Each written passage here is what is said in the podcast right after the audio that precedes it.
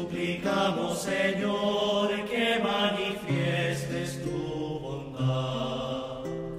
Salva a todos cuantos sufren la mentira.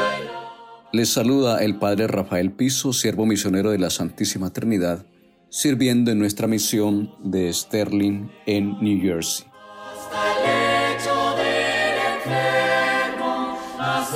El Evangelio que nos propone la liturgia de la palabra para este día es tomado de Marcos capítulo 8 versículo 22 al 26 y les leo la versión de la Biblia de Jerusalén. Llegan a Bethsaida, le presentan un ciego y le suplican que le toque. Tomando al ciego de la mano, le sacó fuera del pueblo y habiéndole puesto saliva en los ojos, le impuso las manos y le preguntaba, ¿ves algo? Él, alzando la vista, dijo, veo a los hombres, pues los veo como árboles, pero que andan. Después le volvió a poner las manos en los ojos y comenzó a ver perfectamente y quedó curado, de suerte que veía de lejos claramente todas las cosas. Y le envió a su casa diciéndole, ni siquiera entres en el pueblo. La palabra del Señor.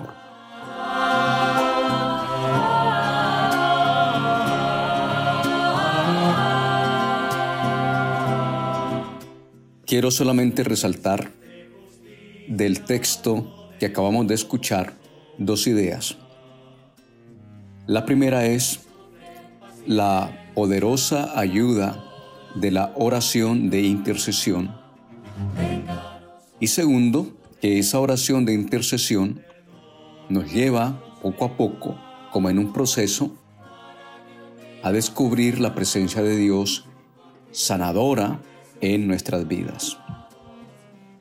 Lo primero, muchas veces nosotros hemos escuchado que María, la Madre del Señor, es la intercesora. Pareciera que está de frente a su Hijo, frente a Dios, para interceder ante nuestra súplica. El Evangelio de hoy nos presenta este hermoso texto en el que se narra que algunas personas ponen ante Jesús a un hombre que está ciego. Ahora bien, ante Jesús, estos hombres que presentan al ciego hacen una súplica breve, concisa. Tócalo. Simplemente tócalo. ¿Cuántas veces también nosotros hemos ido a nuestra oración para poner delante de Jesús, delante de Dios a tantas personas? Y nos esmeramos por buscar palabras y por adornar la oración y sin embargo es tan sencilla como decirle a Dios, tócalo, tócalo. La invitación que podría hacer es que nunca dejemos de hacer esa oración que parece tan sencilla, pero que nosotros no alcanzamos a dimensionar todas las bendiciones de salud y de fe que puede acrecentar en aquella persona por la que oramos. En cierto sentido, esta oración de intercesión nos lleva al segundo paso que les proponía para reflexionar.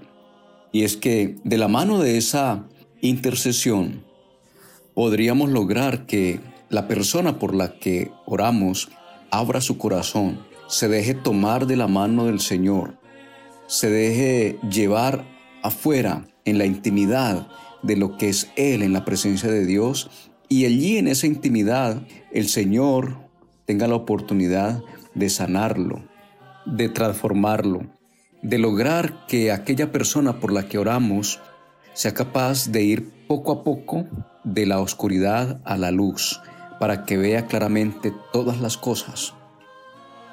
En conclusión, creo que esto es un proceso para los dos, para el que ora intercediendo por el otro y para el que recibe la acción de nuestra oración.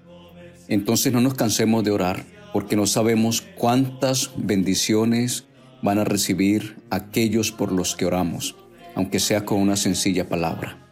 El Señor nos capacite para ser hombres y mujeres orantes, hombres y mujeres de fe, hombres y mujeres de encuentro. Un encuentro transformador que nos capacita como María, la Madre del Señor, para ser intercesores por nuestros hermanos y hermanas.